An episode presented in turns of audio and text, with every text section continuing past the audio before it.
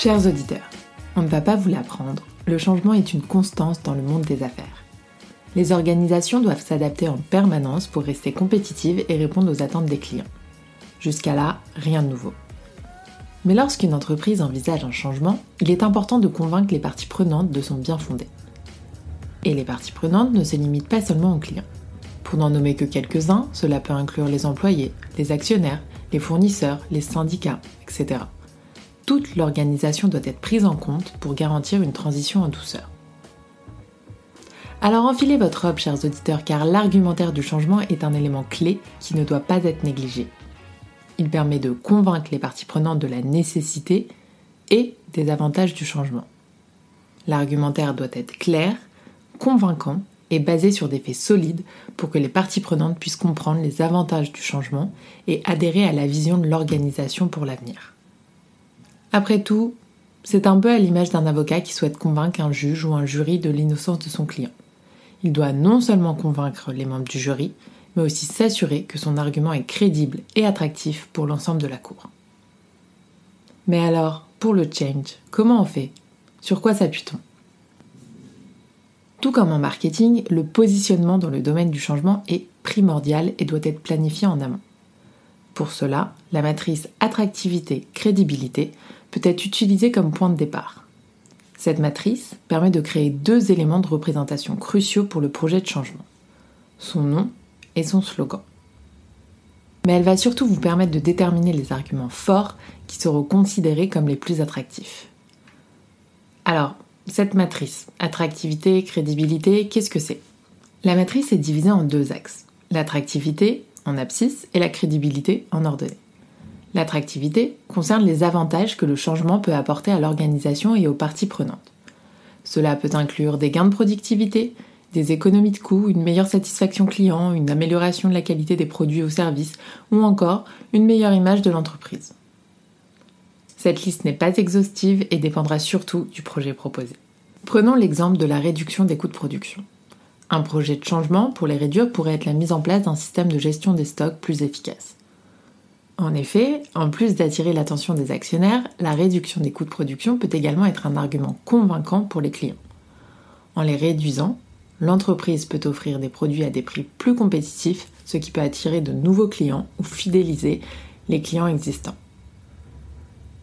L'innovation peut également être un argument attractif pour la matrice.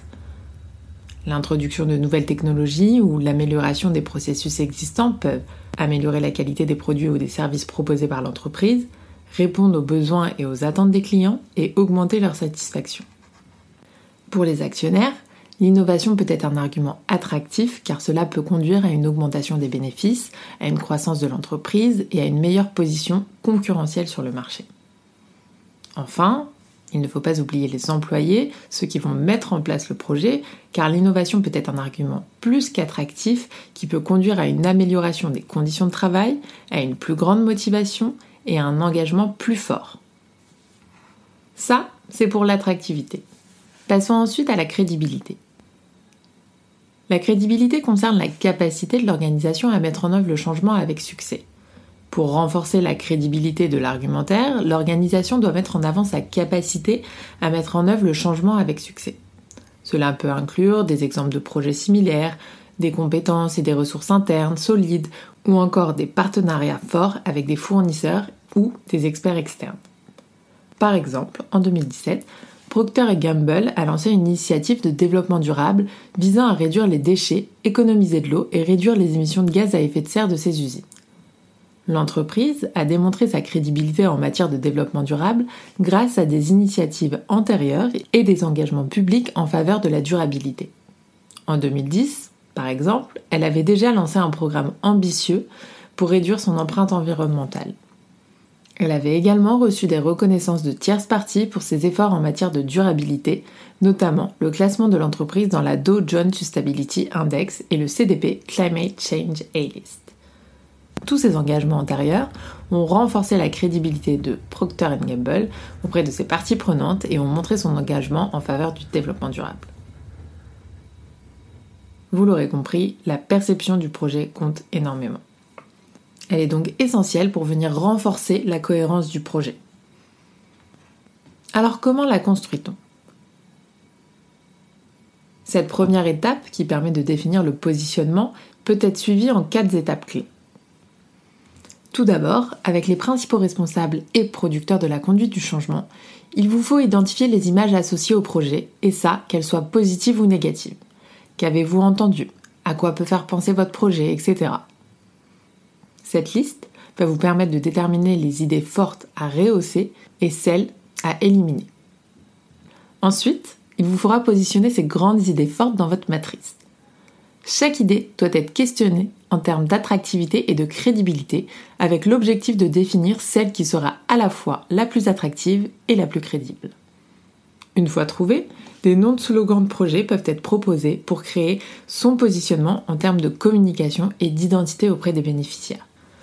Par exemple, pour un projet de réorganisation de fusion de deux services comptables, si l'idée forte retenue est la performance, la proposition de formule de slogan pourra être la performance est l'affaire de tous ou encore notre performance est notre meilleure image. Dans cette dernière étape de proposition de nom et de slogan, il est préconisé de mobiliser des techniques de brainstorming collectif. Il faut que les participants ne critiquent aucune proposition et n'en émettent aucune autre. Le consensus doit être clair et doit se dégager. Mais attention, chers auditeurs, ne négligez surtout pas le positionnement. Si vous ne disposez pas de ce positionnement et que vous n'êtes pas sûr des premières orientations, retardez votre première communication. Un mauvais positionnement en termes de communication peut avoir des effets néfastes, voire désastreux sur la perception des bénéficiaires. Par contre, si les interlocuteurs sont séduits, le projet de changement se dote alors d'une identité au moyen d'un positionnement de communication, aidant ainsi à sa promotion et à sa compréhension. Ayez en tête que dans un environnement de surcharge informationnelle, si un projet de changement veut être perçu, il doit le faire avec des qualités communicationnelles. En somme, c'est un peu comme si vous étiez une jeune start-up prometteuse et que vous deviez présenter votre idée à des investisseurs en moins de deux minutes. Le discours peut paraître court, mais il est le fruit d'un long travail de réflexion, d'un choix des mots bien placés qui peut faire basculer votre projet. Le tout sera de convaincre. Voilà, chers auditeurs, on espère que vous utiliserez la matrice dans votre prochain projet de change pour trouver votre nom ou votre slogan, mais surtout pour trouver les mots justes à adresser aux personnes qui vous intéressent. Quant à moi, je vous dis à bientôt et je vous souhaite une très belle journée.